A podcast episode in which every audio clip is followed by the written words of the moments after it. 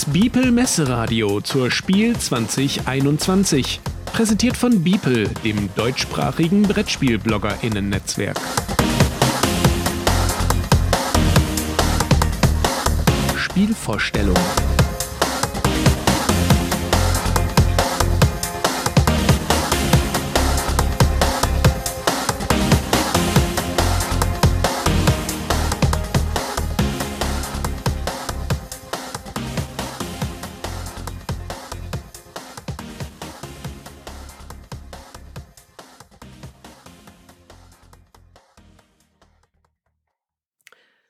Willkommen im Bibelradio. Wir nehmen heute unseren Asia-Podcast auf, wo wir ähm, die asiatischen Spiele besprechen wollten.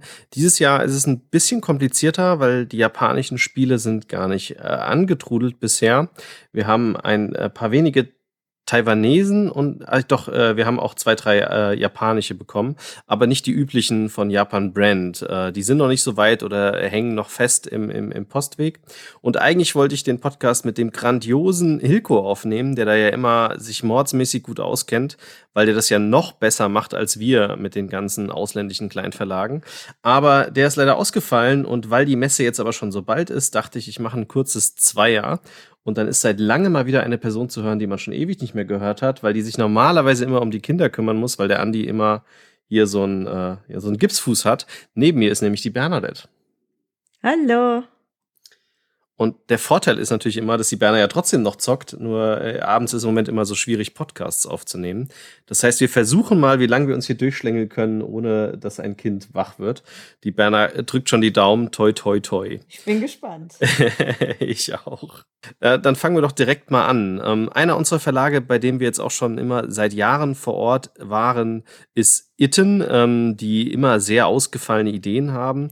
Und eine ihrer Herbstneuheiten ist das Kickstarter-Spiel Crash Octopus. Das wurde auf Kickstarter, konnte man das plätschen. Ich habe es tatsächlich auch geplätscht. Da haben 3304 Unterstützer mitgemacht. Und ähm, es ist ein Geschicklichkeitsspiel mit Octopus. Wer mich jetzt kennt, ich liebe Geschicklichkeitsspiele. Ähm, ich liebe Holzspiele, ich liebe japanische Spiele und ich liebe äh, H.P. Lovecraft, also auch Cthulhu und Octopus.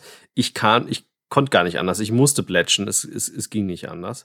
Ist ein Geschicklichkeitsspiel für, oh, jetzt muss ich kurz gucken, für wie viele Personen. Ich glaube, zu viert geht es auf jeden Fall. Eins bis fünf Personen. Dauert 20 bis 30 Minuten und da sind so ganz kleine, also ist alles aus Holz gefertigt, das sind ganz kleine Schiffchen dabei mit so Aufklebern, damit ähm, die, die klebt man oben drauf, damit es nicht ganz so rutscht, wenn man was auf das Schiff drauflegt. Dann ist ein, ein Oktopuskopf dabei, einfach so, ein, so eine Halbkugel und ein paar Oktopusarme, die alle anders äh, geformt, geschnitten sind. Und dann ganz viele Schätze, also ähm, so Holzplanken. Ähm, das eine sollen so Goblets sein, also ähm, ähm, Goldkelche. Und es gibt noch äh, Schätze in Quaderform und noch so eine Person aus Holz. Und äh, man platziert sein, sein Schiffchen mit einem Anker aus Holz. Und dann geht es darum, dass man schnicken muss. Und zwar muss man schnicken nicht mit der Hand, sondern mit einer, ja, wie beschreibe ich das denn jetzt? Mit so einem Element, das sieht so aus wie ein Zahnstocher, ist aber keiner und da ist eine Flagge drumherum geklebt und zwar eine relativ feste Flagge. Und den nimmt man in die Hand zwischen Daumen und Zeigefinger oder wie man es auch immer beliebt. Und dann kann man den ähm, bewegen, wenn man den so dreht oder auch mit der Hand ankurbelt. Und mit diesem Element muss man die ganzen Elemente im Spiel schnicken. Also man hat ein, eine Art Golfschläger, aber es ist halt eine Flagge. Und äh, das Spielfeld selbst wird eingerahmt durch eine Schnur, an der sind Murmeln dran und so ein kleiner Krebs, um die Runden zu zählen. Und äh, am Anfang platzieren wir, wie gesagt, unsere, unsere Schiffchen. Dann werden zufällig einfach alle Schatzelemente auf den Oktopuskopf geschüttet und verteilen sich halt in dem Feld. Und was wir jetzt machen müssen, ist es, die, ein einzelnes Element so zu schnicken, dass es zu meinem Schiff kommt. Und zwar darf ich dabei auch die Gegenstände benutzen als Abprallhilfe etc. Aber ich muss halt so schnicken, dass es mein Schiff berührt. Dann darf ich es aufladen. Dabei darf kein vorhanden geladener Gegenstand von meinem Schiff runterfallen, weil sonst ist der wieder am Wasser und Pech gehabt. Und ich darf nicht den nächsten Gegenstand zu meinem Schiff schnicken. Das wäre zu einfach. Das heißt, ich muss etwas nehmen, was einen Ticken weiter weg liegt und nicht zu nah ist. Ich kann auch einfach Gegenstände von anderen Mitspielern wegschnicken oder ich kann auch mein Schiff bewegen. Ich habe noch so einen kleinen Holzanker. Das heißt, wenn ich den schnicke, dann darf ich mich danach wieder benachbart zu diesem Holzanker platzieren. Soweit, so gut. Jetzt gibt es natürlich auch noch irgendwie diesen Oktopus, der da in diesem Meer am Agieren ist. Der ist nämlich genau zwischen uns. Und zwar gibt es diesen Krebs, den wir immer eins weiter bewegen. Und zwar jedes Mal, wenn einer von uns am Zug war. Und das führt dazu, dass es am Anfang immer wieder mal eine Oktopusrunde gibt und später ganz, ganz viele nacheinander. Nämlich immer dann, wenn der Krebs über eine schwarze Murmel geht, kommt es zu einer Oktopusrunde. Dann wird ein Würfel gewürfelt und dieser Würfel sagt dann aus, ob jetzt ähm, ein Arm versetzt wird oder der Oktopuskopf oder gar nichts. Und den würfelt man aber nicht ganz normal, sondern das nimmt man so, dass man den Würfel in die Hand nimmt, platziert ihn über den Oktopuskopf und kann ihn fallen lassen. Dabei kann man die Höhe beliebig variieren und den Winkel auch. Und man versucht im Prinzip, dass der Würfel, während er auf diese runde Halbkugel fällt, so abprallt, dass er ähm, wo landet, wo ich einen Mitspieler entweder störe, weil der dann was im Weg hat, oder sogar ähm, bis zu seinem Schiff erreiche und Sachen runterfallen. Weil wenn Sachen runterfallen, wie gesagt, bleiben sie im Meer. Und je nachdem, was der Würfel anzeigt, also nichts, passiert gar nichts, ähm, dann gibt es eine Anzeige für den Oktopuskopf, dass man den dahin bewegt, oder eine ganz normale Anzeige, dann bewegt man einen der Krakenarme dann dahin, wo der Würfel war. Und dann ist der nächste Spieler am Zug. Und das macht man reihum so lange, bis es dann halt einer geschafft hat, alle Schätze einzusammeln, und zwar einen jeder Art, weil man darf nicht zwei von einer Art einsammeln, einen jeder Art.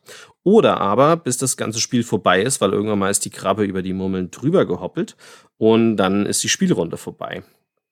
Und äh, der Spieler gewinnt, der halt am meisten Schätze eingesammelt hat oder auch nicht. Jetzt gab es bei dem Kickstarter ähm, einige Pledge Goal Ziele, die sind teilweise, glaube ich, gar nicht in der Originalbox, aber kann man teilweise noch nachbestellen oder halt gesondert bestellen. Und zwar gibt es dann halt noch das Piratenschiff in rosa, was dann nochmal andere Regeln reinbringt. Es gibt einen kleinen Oktopus und einen großen Oktopuskopf, wenn man möchte. Der ist im Standardspiel auch nicht enthalten.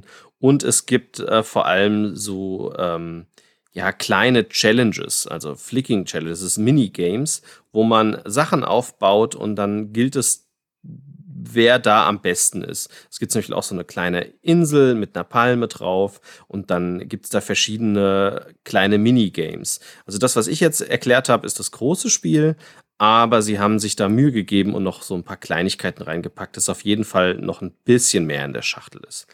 Wir haben das Spiel gespielt. Ähm, da es ein ähm, Schnickspiel ist, sollte man es vielleicht nicht unbedingt auf einer Tischdecke spielen. Wenn, sollte sie relativ glatt sein. Besser noch ist wahrscheinlich eine komplett glatte Fläche wie ein Holztisch oder ein Glastisch oder sowas. Ähm, und tatsächlich schnicken diese, ja, diese Flaggen sehr, sehr heftig. Also wir waren am Anfang sehr, sehr viel zu fest. Also ihr müsst da gar nicht so viel schnicken, ähm, weil das Feld ist gar nicht so groß. Und wenn man zu sehr übertreibt, dann fliegt so ein Gegenstand aus dem, aus dem Feld raus und man legt ihn wieder rein oder es kippen halt Gegenstände vom Schiff. Wo man fester natürlich schlagen muss, ist, wenn man ähm, so abknickt wie beim Billard. Also wenn man einen Gegenstand nimmt und schießt ihn gegen den Kopf, dass er in einem bestimmten Winkel abprallt und dann vielleicht genau zu meinem Schiff kommt. Da gibt es auch ein paar lustige Videos, wenn ihr mal online guckt oder auf der Kickstarter-Seite. Ähm, und das ist ihre Hauptherbstneuheit von Itten und hat mir persönlich ziemlich gut gefallen. Aber ich habe es, glaube ich, schon gesagt, das macht genau das, was alles bei mir triggert. Ähm, das Thema triggert mich, äh, das Spiel triggert mich, Holzmaterial triggert mich, Japan triggert mich und dann noch Geschicklichkeit, Schnickspiel. Ähm, also wenn ich das nicht hätte, würden sich alle meine Freunde komisch fühlen. Ähm, das muss in meinem Haushalt sein. Ja, und das ist die Neuheit Itten. Ja, ich fand's auch gut, ich fand's lustig. Äh ich finde die, also die, auch die Teile, die sind halt super schön, aber das ist halt typisch Kickstarter, ne, dass, dass du halt die, ähm, die ganzen kleinen Teile, die sehen ja, das halt. ist nicht ganz fair. Eden hat auch in den anderen Spielen sehr schöne Holzelemente drin, die wir von denen haben. Ja, aber nicht so detailreich. Mhm. Also, ja, okay, die, das ähm, Tokyo Highway, aber das sind ja nur die Autochen, die wirklich, ich sag mal, ein bisschen detaillierter sind. Aber hier sind es ja wirklich viele unterschiedliche. Ich fand's lustig, ähm, würde aber sagen, das ist halt so ein Spiel, das ist kein Highlight, aber es äh, macht auf jeden Fall Spaß. Ich würde es jederzeit mitspielen. Ähm, ich fand aber tatsächlich Tokyo Highway ein bisschen, bisschen besser. Also sie haben auch noch Moonbase, Tribe und noch andere, ähm, aber ja, okay, verstehe ich. Dann haben wir zwei Spiele von demselben Verlag gespielt, die letztes Jahr rausgekommen sind, aber nicht in Deutschland erschienen sind und da die Messe nicht da war, haben wir die nicht mitbekommen und viele anderen auch nicht. Ob man die jetzt wirklich Brettspiele nennen kann, das sei dahingestellt. Welches möchtest du vorstellen? Das mit dem Wasser oder das mit dem Ei? Ich nehme das Ei. Du nimmst das Ei. Ähm, komm, dann darfst du mal vorstellen. Ja, es heißt Nice Egg und im Prinzip ist es ähm, ja zwei bis fünf Personen, äh, ja fünf bis zehn Minuten dauert es etwa. Also es, im Prinzip ist es ein Buhl, ein Buhl-Klon, wenn man es jetzt mal im ganz groben Sinne äh, nimmt. Man hat sozusagen das ein Spiegelei vor sich liegen, also so, so, so eine Holzform, die ein Spiegelei repräsentiert. Auf dem Spiegelei liegt ein, also ist natürlich das Eigelb in der Mitte. Und man hat ein Plastikei, was wirklich wie ein Ei aussieht, was aus zwei Teilen besteht und verschiedene gelbe Chips. So, wenn man jetzt am Zug ist, kann man sich einen der gelben Chips aussuchen. Es gibt unterschiedliche Größen, klein, mittel, groß. Tut das in sein Ei, in sein Plastikei und dann muss man dieses Plastikei sozusagen aufschlagen und also aufmachen und dann fällt ja dieser Chip raus und man muss jetzt versuchen, den Chip sozusagen so nah wie möglich an das äh, Eigelb zu platzieren. Es muss aber noch auf dem Eiweiß liegen, sonst, wenn es das nicht mehr tut, ist man raus. Ähm, man kann Mitspieler versuchen wegzuschubsen, drauf zu, also wenn man drauf, wenn man genau drauf trifft auf den Chip von, von einem Mitspieler, dann äh, ist der sozusagen äh, negiert, dann ist der nicht mehr existent. Genau. Das war es im Prinzip schon. Ja, wer am nächsten dran ist, darf dann sein Eigelb behalten. Das ist ein Siegpunkt. Genau. Und wer am höchsten ist, äh, wenn, wenn tatsächlich mehrere Stapel übereinander sind, was jetzt zu zweit bei uns jetzt nicht passiert ist, aber wenn man es mal zu fünft spielt, kann das passieren. Ähm, der kriegt auch einen Punkt. Genau, äh, ich glaube, man spielt, bis einer drei Punkte hat oder sowas, weiß nicht mehr genau. Genau. Ja, also es ist schon lustig, es ist äh, spaßig, aber ja, es ist jetzt halt, ich meine, es ist halt so ein kleiner Gag, sag ich mal so, sowas als Absacker oder so, ist es total witzig. Aber also als Spiel, ja, weiß nicht, ob ich das jetzt wirklich als Spiel bezeichnen würde. Ich hätte auch gesagt, das ist mehr Spielzeug als Spiel. Ich finde es optisch halt schön. Ein deutscher Verlag käme, glaube ich, nicht auf so eine alberne Idee oder selten. Ähm, ich könnte mir sowas extrem gut vorstellen in so einer Spielesammlung, weißt du, wie damals das vom Stefan Raab und, und sowas, dass es so eine Art Minispiel wäre oder so. Das könnte ich mir gut vorstellen. Und dass man das Ei dann noch für andere Spiele benutzt. Ähm, also ich finde es gehört in mein Kuriositätenalbum von der Spiele auf jeden Fall. Ob man das jetzt extra kaufen würde, kommt wahrscheinlich auch auf den Preis drauf an. Ja, definitiv. Also man, man muss halt wirklich sagen, also ich weiß nicht, unsere Partie hat wirklich echt nur fünf Minuten gedauert. Das darf man halt auch nicht vergessen. Also es ist halt echt nur fünf Minuten Spielspaß. Ähm, für, ich weiß nicht, was es kostet, sagen wir mal ein Zehner, ich weiß es nicht. Wobei die Japaner sind meistens teurer. Ähm, ja. Da es das hier in Deutschland nicht gibt, kann ich das leider auch nicht beantworten, wie viel das kostet. Gut. Ähm, ist in einer sehr kleinen Schachtel auch, in so einer quadratischen, passt, kann man sehr gut mitnehmen. Und in derselben Größe gibt es ein Spiel, das nennt sich Kappa Bros. Drin ist auch wieder so eine Art Ei, aber diesmal grün und leicht anders geformt und ein paar Aufkleber. Und dann beklebt man diese zwei, ähm, ja, das ist kein Ei, aber es sieht ein bisschen so aus wie ein Überraschungsei, nur größer. Die beklebt man mit Augen und einem Schnabel und dann legt man die hin. Dann ist auch noch eine kleine Plastikscheibe dabei mit einer Sonne drumrum und ein grüner Strohhalm sowie zwei Fischis äh, mit einer Markierung auf einer Seite in Form eines weißen Wassertropfens.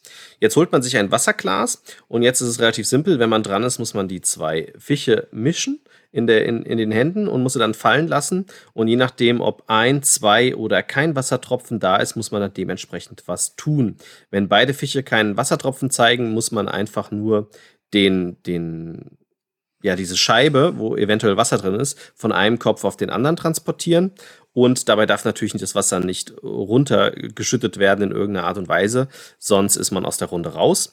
Und äh, wenn ein Wassertropfen ist, dann nimmt man den, den, ähm, Strohhalm stößt den in das Wasserglas, hält dann mit oben die Mündung zu, also sorgt für ein kleines Vakuum, hebt den Strohhalm hoch und muss dann äh, Wasser in diese Scheibe tun. Damit wird das Spiel natürlich immer schwieriger.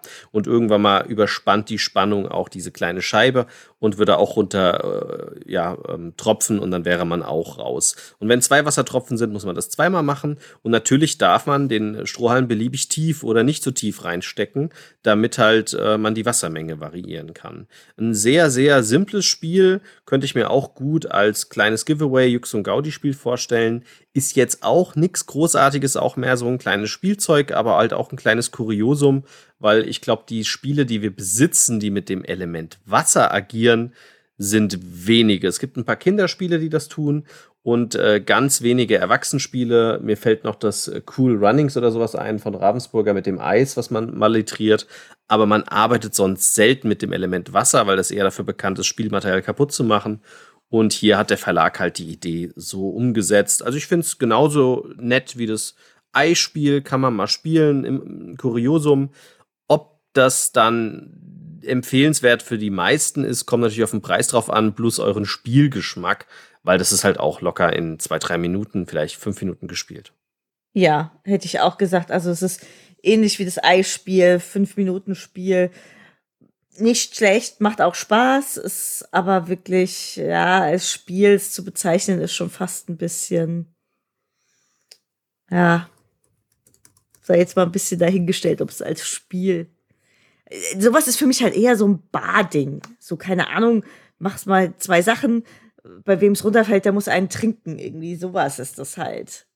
Dann springen wir mal. Das war der Oink Verlag, äh Quatsch, äh, der Itten Verlag. Wir springen jetzt zu Oink Games, auch ein japanischer Verlag, der inzwischen ja auch ähm, die Spiele zum größten Teil in deutscher Sprache rausbringt, aber auch die japanischen kann man wunderbar spielen, weil englische Regeln immer beiliegen. Die haben eine Neuauflage rausgebracht von dem Spiel In a Groove, was 2011 das erste Mal erschienen ist und ich meine sogar bei einem Unterverlag als, ähm, jetzt müsste ich gucken, als Hatari, weil da kam es, glaube ich, irgendwie in Deutschland raus, Hatari. Und äh, das Originalspiel hat Pub-Counter gehabt. Und jetzt wurden die Regeln überarbeitet und das Spielmaterial vor allem. Und das Tolle ist, wir kennen das alte Spiel und haben uns wieder zurück erinnert gefühlt und können es natürlich vom Material her auf jeden Fall vergleichen. Erklär doch mal unseren äh, Zuhörern die Regeln. Ja, also im Prinzip ist es ein Deduktionsspiel. Es gibt äh, 1, 2, 3, 4, 5, 6, 7, 8. Acht ähm, Menschen, die ein bisschen aussehen wie Wäscheklammern. Und äh, auf jedem Mensch ist sozusagen eine Zahl abgebildet. Das heißt, es ist so, die Zahlen gehen von zwei bis acht. Und es gibt noch zwei X, also deswegen sind es neun, Ach so. äh, zehn, glaube ich. Zehn. Nee, neun müssten es ja dann sein, wenn es zwei X gibt. Ja, wenn es die eins nicht gibt. Ja, ja, ist gut. Und ich bin schlecht in Mathe. Mhm. Ähm, also es gibt neun, aber wir haben es tatsächlich noch nicht mit den 2X gespielt, weil wir noch nicht so eine große Runde hatten. Wir hatten bisher, wir haben es zu zweit gespielt, wir haben es zu dritt gespielt, ähm, haben es bisher tatsächlich noch nicht mit. Es geht bis zu fünf oder sechs, bis zu fünf Spieler. Okay, also wenn man zu fünf spielt, spielt man noch mit den beiden Xen. Ähm, das haben wir jetzt bisher noch nicht gemacht. Unabhängig davon ist es so, dass jeder Spieler ähm, einen Mensch vor sich kriegt, man guckt sich verdeckt die Zahl an, also hat schon eine Information, dann gibt man sie zum linken Spieler weiter und erhält ebenfalls noch einen zweiten Menschen, den guckt man sich an, hat also somit zwei Zahlen gesehen. Dann gibt es drei Verdächtige, die in der Mitte verdeckt liegen und einen Toten, der ebenfalls verdeckt in der Mitte liegt. So, jetzt geht es darum, sozusagen herauszufinden, wer von den drei Verdächtigen in der Mitte den äh, Mord begangen hat. Das macht man, indem man, wenn man am Zug ist, sich zwei Verdächtige anschaut. Man muss dann einen Marker platzieren, welchen man sich nicht angeschaut hat. Also man guckt sich dann die zwei an und in dem sind halt Zahlen drauf. Äh, normalerweise ist es immer so, dass, äh, dass der höchste, den, also die höchste Zahl den Mord begeht, sei denn die fünf ist im Spiel, dann begeht der niedrigste den Mord. Genau. Und so versucht man halt ein bisschen zu bluffen, ein bisschen Deduktion herauszufinden, äh, wer den Mord begangen hat. Man tippt dann, zum Beispiel, äh, sagen wir mal, auf die sechs und hofft dann halt, weil man ja eine Information immer nicht gesehen hat, ist auch immer eine draußen, dass man richtig getippt hat. Da darf man nämlich seinen Chip loswerden. Wer als erstes seine Chips los wird, hat gewonnen. Ja, man kann auch bluffen. Ne? Also wenn man auf den Falschen setzt, schadet es einem nur, wenn, wenn kein anderer drauf setzt. Weil äh, wenn die anderen auch auf die Falschen setzen, weil sie denken, ah, der hat mehr gesehen als ich, dann, ähm, und das war ein falscher, dann kriegt derjenige, der als letztes auf diesen Bluff gesetzt hat, alle die Marke als Minuspunkte. Und äh, ja, das ist im Prinzip das ganze Spiel. Genau. Ähm, ich fand, ich fand es damals eigentlich schon ziemlich gut. Es hat mir jetzt auch wieder gut gefallen, die, die Partien, die wir gespielt haben. Ähm, ich finde tatsächlich, dafür, dass es eigentlich so wenig ist, kann man doch einiges machen. Und gerade wenn man mehr, also zu zweit kommt dieses Bluff-Element nicht so zum Tragen, aber jetzt haben wir es ja auch zu dritt gespielt. Da kommt doch schon eher mal vor, dass man denkt so, okay, ich setze jetzt auf die Karte, weil ich hoffe, der andere denkt dann, dass eine 5 drin ist. Ähm, und vielleicht auch dann, wenn man nämlich auf die falsche Karte setzt, kriegt man den Chip als Minuspunkte äh, wieder vor sich. Man kann rein theoretisch, also somit kann man halt auch andere Spieler da ein bisschen reinreiten, wenn man das geschickt macht. Vielleicht noch was zum Spielmaterial, weil das jetzt eine Neuauflage ist. Ach so, äh, ja, ich äh, jetzt genau, es war früher waren es meine ich einfach nur also Standsteile, jetzt sind es halt so Plastikmännchen. Die sind schon relativ dick und auch also wirklich gutes Material, gute Qualität. Ähm, die Chips sind ebenfalls Plastik, kann man nicht meckern, Material ist schön. Also sogar hochwertiges Plastik. Ja. Das fühlt sich rauer an, könnte auch Bakelit sein, aber ist keins. Ähm, und das kann man auch somit ohne Probleme in der Kneipe spielen, weil selbst wenn da Bier oder sowas rumliegt, das schadet dem Spiel nicht. Das ist richtig. Ich persönlich finde das Spiel den Hammer. Ich kann mich noch damals daran erinnern, wir dachten so, hä, wie soll das denn Spaß machen? Ja, okay, höchste Zahl oder niedrigste Zahl, wenn die fünf dabei ist, mein Gott. Ähm, aber wir hatten dann mega Gaudis, als wir mit mehr Personen gespielt haben. Und ähm, es ist wirklich ein richtig gutes Spiel. Es hat sich auf dem asiatischen Markt sehr gut verkauft. Und äh, das zeigt auch, dass es verschiedene Editionen gibt und jetzt halt auch wieder eine Deluxe-Edition rauskommt, die eine kleine Regel geändert hat, gerade mit diesen Chips. Ähm, und mit dem, ganz früher gab es noch eine Regel, dass man eine Person austauschen durfte, die gibt's jetzt nicht mehr. Und das Material ist der absolute Hammer. Jeder, der Deduktionsspiele mag und asiatische Spiele, kommt an dem Highlight nicht vorbei. Das ist mit eins der besten Spiele, die Oink im Programm hat. Sicherlich noch mit Tiefseeabenteuer. Äh, aber das ist wirklich, macht sehr, sehr, sehr viel Spaß. Ja. Dann komme ich zu einem, äh, ja, eins meiner Spiele, die ich sehr lustig finde. Und die Berner ist schon total genervt, ähm, weil ich dauernd das Spielelement, ähm, auch mal, wenn wir es nicht spielen, äh, mal für fünf Minuten laufen lasse. Und damit ihr versteht, was ich meine mit Berner ist genervt, ich halte das mal hier ans Mikro und starte das mal. Thank you.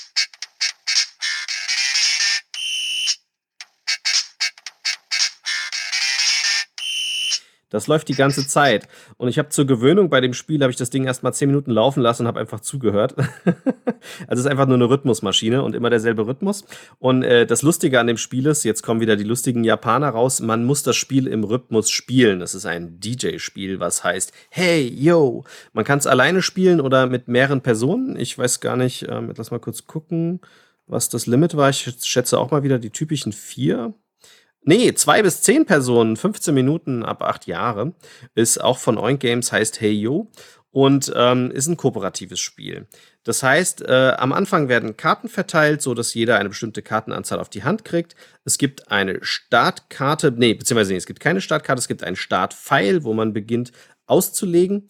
Und äh, es gibt zwei Endmarker, damit man weiß, was am Schluss von hinten an die Linie aufgewertet wird. Und zwar legen wir zwei Linien, auf jeder Karte sind zwei Linien mit Symbolen drauf, mal ein Symbol, mal auf der anderen Seite keins oder mal zwei Symbole.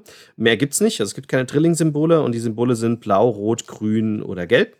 Und äh, wir bauen im Prinzip ja, im Prinzip könnte man sagen, das sollen wahrscheinlich äh, Musikstränge ähm, sein, wo die, wo die Noten laufen. Und äh, wir spielen ja mit der Beatbox. Es gibt als Variante auch, dass man zum Symbol das passende, ähm, ja, das Signal gibt, Yo und Ho und äh, aber das muss man nicht. Das Standardspiel braucht das nicht. Wenn man dran ist, muss man eine Karte legen und zwar immer auf dem, also äh, wenn dieser Rhythmus kommt, immer auf dem Pfeifton muss man die Karte legen. Am Anfang darf man einen Pfeifton abwarten, danach muss immer jemand eine Karte spielen auf den Pfeifton. Wenn es nicht gemacht worden ist, gilt das als Fehler und wird bestraft. Und bestraft heißt, es wird die vorderste Karte geflippt und der nächste muss, äh, der, der den Fehler gebaut hat, muss wieder eine Karte ausspielen. Und wenn er das schon wieder falsch macht, wird noch eine Karte geflippt. Und flippen ist nicht gut, denn wir versuchen hier Siegpunkte zu erreichen. Minimum 50, um in die nächste Runde zu kommen. Und das Prinzip ist dabei relativ simpel. Wir dürfen uns auch unterhalten. Das waren wir erstmal verwirrt bei der ersten Partie, weil es stand nicht da und es war uns nicht klar. Aber natürlich darf man sich unterhalten, aber man hat nicht viel Zeit dafür. Man versucht jetzt diese Stränge so zu machen, dass äh, zum Beispiel auf den oberen Strang nur grüne Symbole kommen, doppelt grüne, grüne und dann irgendwann mal das grüne Wertungssymbol. Das erkennt man daran, das ist ein gelber Kreis mit grünes und dann könnten wir da wieder was anderes legen. Und gleichzeitig auch der untere Strang möglichst passende Farben oder kein Symbol hat. Also auch ein leerer Strang ist okay. Weil wenn wir einmal diese Farben unterbrechen, also nehmen wir mal an, da wäre eine Karte und der Strang hätte zwei rote, zwei rote und dann kann die Berner nichts anderes machen, egal wie sie die Karten dreht und dann kommt ein grünes, aber nicht Wertungssymbol, dann ist die Reihe rot komplett kaputt. Ähm, das machen wir. Wenn ihr einen sehr langen Tisch habt, macht man eine lange Linie. Wenn man nicht so viel Platz hat, macht man zwei oder drei Linien, aber die hängen alle aneinander. Und wenn man alle Karten gelegt hat, dann fängt man nämlich von hinten an. Da sind ja die zwei Chips. Da kann man sich aussuchen, welcher von den zwei Chips oben oder unten ist. Die Farben sind uns bekannt.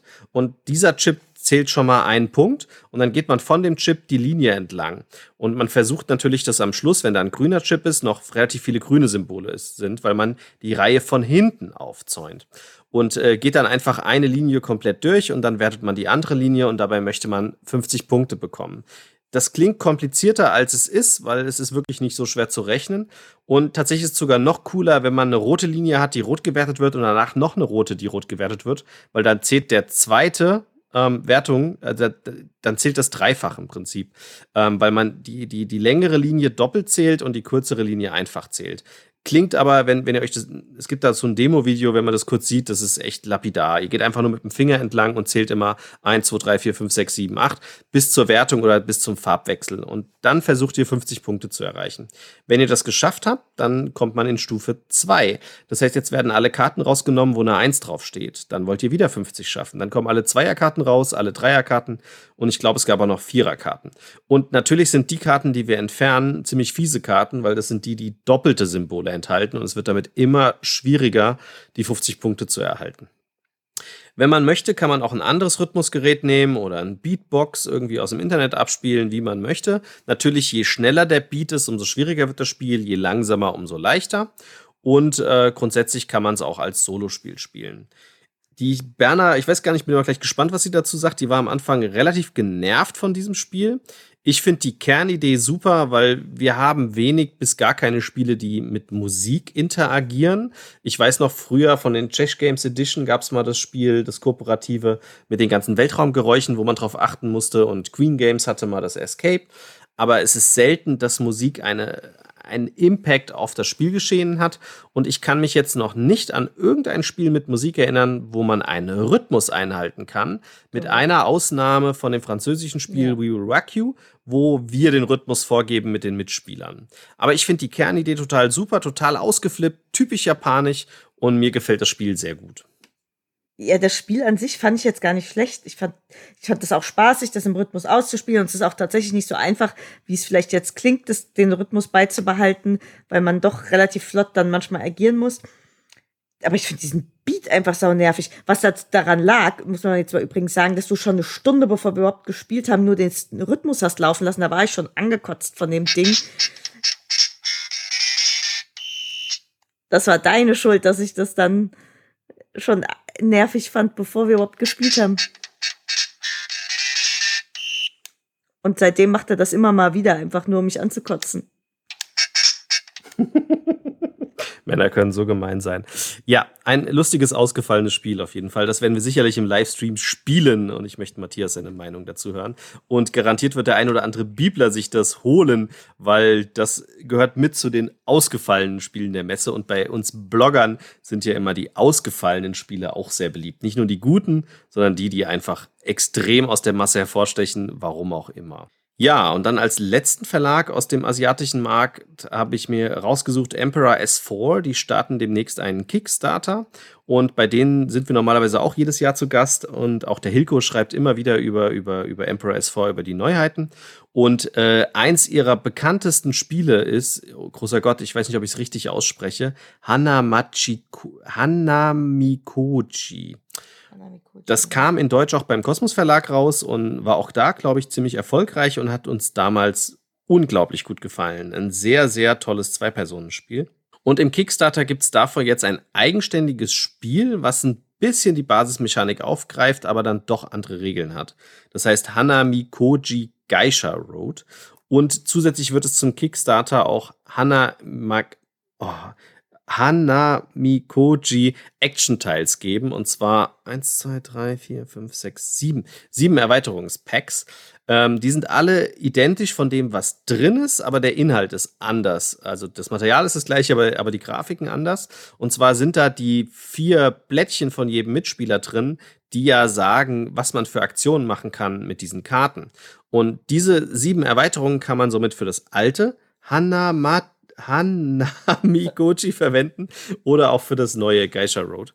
Und äh, ist damit tatsächlich ein ziemliches Novum, weil kaum ein Verlag Erweiterungen hat, die für zwei Spiele zu verwenden sind. Vom selben Material her. Das ist schon selten. Heißt das nicht Geisha anstatt Geisha?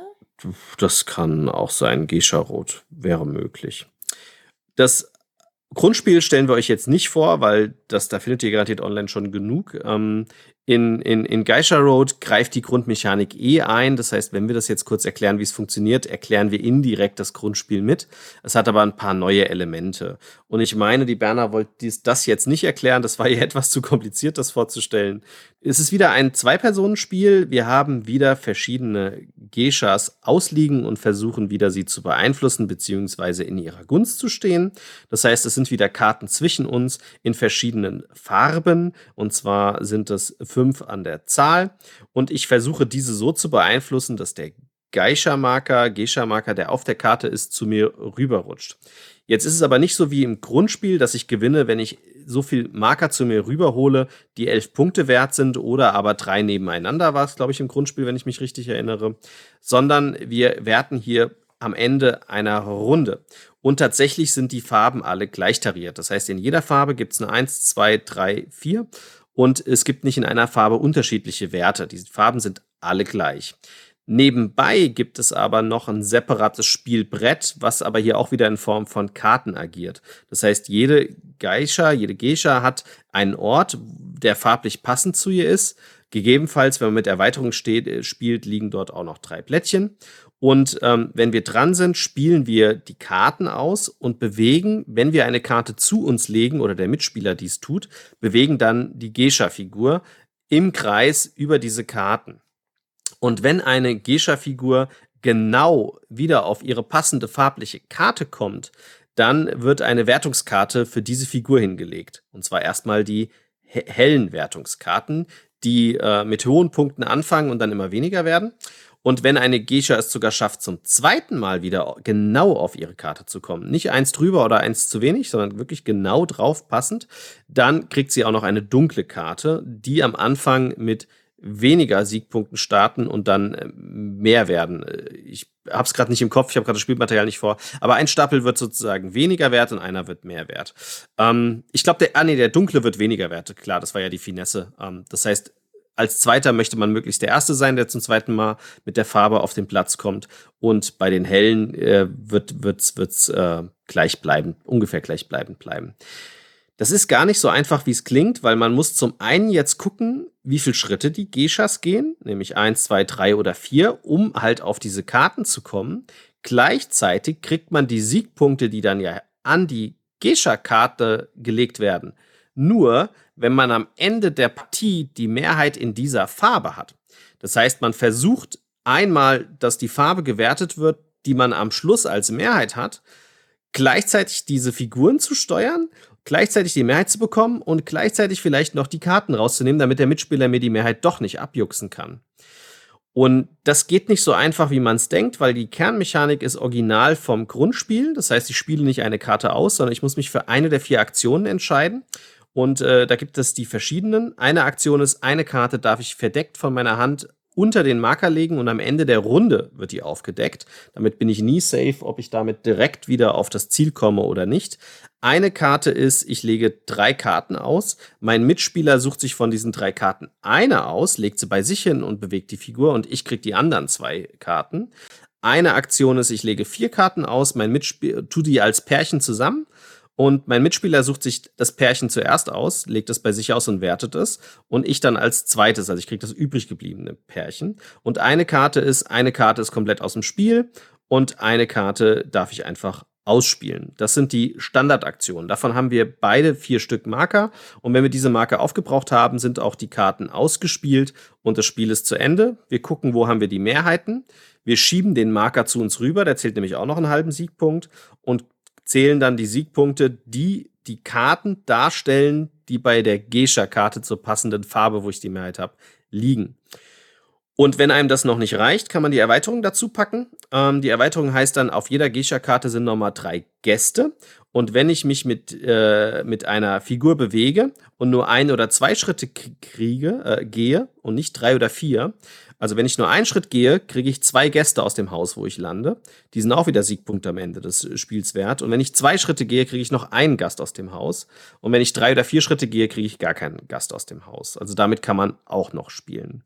Im Prinzip erinnert mich das Spiel in vielerlei Hinsicht an das Grundspiel, was mir unglaublich gut gefallen hat. Ich halte es für ein geniales Zwei-Personen-Spiel. Wenn ihr es noch nicht kennt, schaut euch das unbedingt mal an. Das hier ist aber das Spiel noch mal in einem Extremum dargestellt. Das heißt, hier müsst ihr noch mal einen Ticken mehr beachten. Ja, es ist auch wieder ein Ticken taktischer, weil die Karten gleich verteilt sind. Aber es ist auf jeden Fall komplexer als das Grundspiel. Und die Frage ist dann halt, ob das vielleicht euch am Anfang nicht überfordert. Wenn man das Grundspiel mag, glaube ich, ist man hier genau richtig, weil dann kennt man schon mal die Kernmechanik, weiß, dass man das taktisch spielen kann und kann das ausnutzen. Wenn man das Spiel noch nie gespielt hat, hm, das könnte nach hinten losgehen, gegebenenfalls. Also ich, äh, ich fand es eigentlich gut. Frage ist natürlich, wenn man das erste hat, ob man beide braucht. Dem würde ich jetzt mal nicht unbedingt sagen. Also ich, wenn man das erste super toll findet und will einfach noch einen Ticken mehr, dann auf jeden Fall. Wenn man sagt, nee, so Art von Spielen langt mir eins, dann langt einem sicherlich das erste oder das zweite, wenn man es etwas komplexer will. Ich finde tatsächlich das erste einen Ticken besser. Ich finde, das ist ein Ticken fluffiger, das geht ein bisschen schneller. Ähm, macht mir persönlich ein bisschen mehr Spaß. Nichtsdestotrotz fand ich das zweite gut. Äh, es ist ein Ticken taktischer. Man muss einfach mehr Sachen noch beachten. Man muss noch auf mehr Sachen äh, versuchen, das zu balancieren. Von daher, ja, ich bin da ja eher ein Fan von minimalistisch äh, und entschla entschlackt. Von daher fand ich das erste Ticken besser, aber zweite ist auf jeden Fall nicht schlecht. Das war alles, was unsere asiatische Kiste aktuell hergibt. Ich hoffe, ähm, wir kriegen in, in, in absehbarer Zeit nochmal ein paar neue japanische Spiele, weil Bern und ich haben da ja ein Faible für und, und, und stellen die gerne vor. Äh, was ich noch mit, mit einem Grinsen gesehen habe, leider wird es nicht zur Messe fertig, weil der Autor noch am, am Testen ist. Ich habe ein sehr schönes Spiel, was ich sehr mag. Das heißt Castle Crush von Soso Studio. Ich glaube, das war auch sein erstes 2013 und war begeistert vom Spiel. Und er arbeitet gerade an einem Tiny Castle Crush, was auch wieder mit, mit richtigem Städtebauaufbau, was man zerstören kann, ist. Allerdings diesmal auch mit auf Blättchen und die Blättchen kann man aneinander schieben und damit kommen wir deutlich näher aneinander mit unseren Castles, die wir bauen. Aber das erscheint wahrscheinlich erst nächstes Jahr. Und damit sind wir mit unserem Asia-Special durch. Schaut, hört doch auch gerne in die anderen Bibel-Podcasts rein, wo wir die verschiedensten Sachen vorstellen, Interviews führen, Aktionen machen, Gewinnspiele machen, Quiz-Dinger machen. Da hat jeder von Bibel sich so ein paar schöne Events ausgesucht und das könnt ihr alles während der Messe genießen. Das waren die Berner und der Smuka. Wir sehen und hören uns das nächste Mal. Bis dann. Ciao, ciao.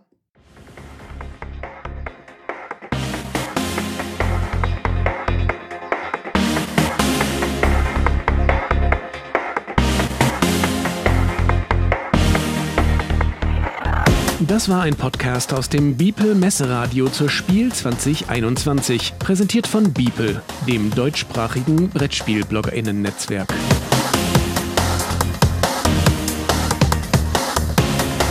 Mehr Informationen und weitere Podcasts findet ihr auf www.beeple.de.